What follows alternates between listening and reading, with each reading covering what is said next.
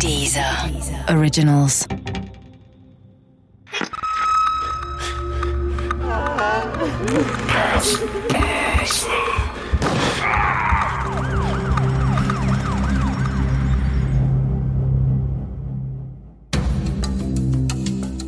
Der Hessen-Rapper von Richard Farsten Teil 1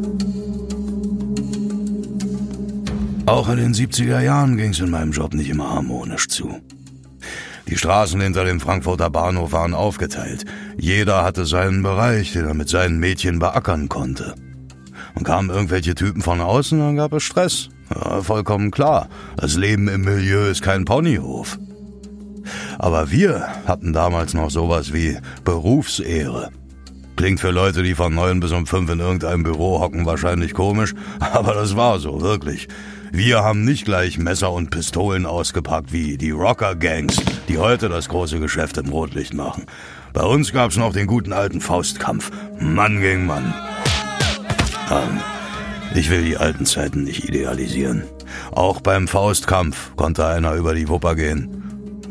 Es ist sicher ein paar Mal passiert. Ich will damit nur sagen, dass die Brutalität damals nicht ganz so groß war. Man konnte auch als Lude durch das Frankfurter Bahnhofsviertel spazieren, ohne in ständiger Angst leben zu müssen, von hinten erschossen zu werden. Äh, natürlich bin ich selten durch mein Revier spaziert. In meinem Job fuhr man Auto. Am besten irgendeinen großen Ami-Schlitten. Noch besser ein Ferrari. Porsche ging auch, machte aber weniger Eindruck. Und Eindruck ist im Milieu enorm wichtig. Wer das im Rotlicht nicht beherzigt, der hat schon verloren. War zu meiner Zeit so und es ist heute sicher auch noch. Allerdings heißt das nicht, dass man seine Mädchen grob oder brutal behandeln muss. Das habe ich nie getan.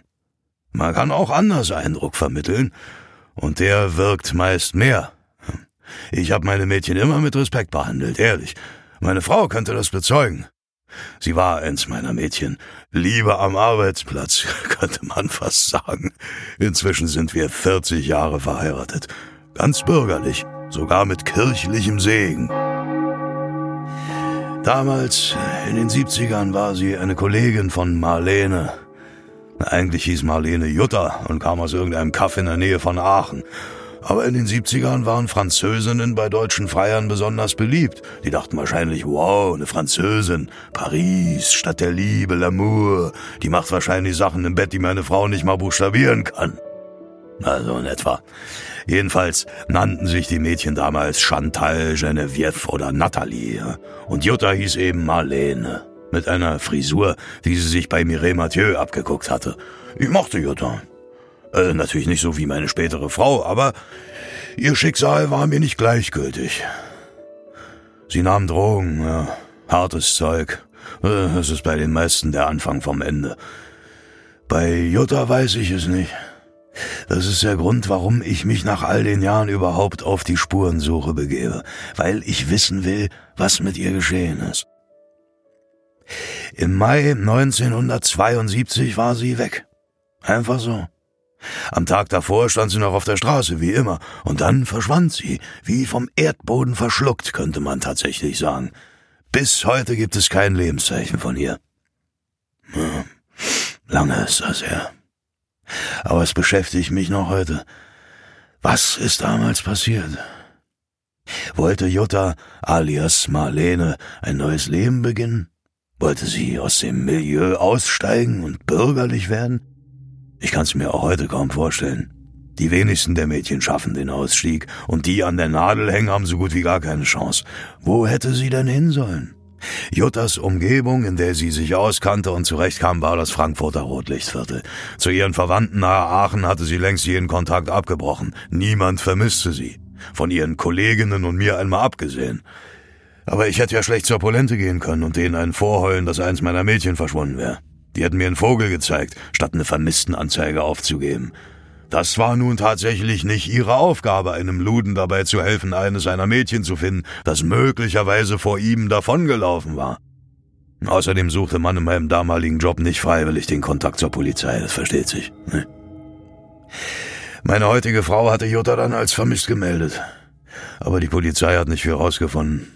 Ich denke, dass der Eifer der Beamten auch nicht besonders groß war, ein untergetauchtes Mädchen vom Straßenstrich ausfindig zu machen. Hm. Jutta war eben eine von vielen, die im Milieu verschwanden und nie wieder auftauchten. Es gibt Mörder, die sich auf Mädchen vom Strich geradezu spezialisiert haben.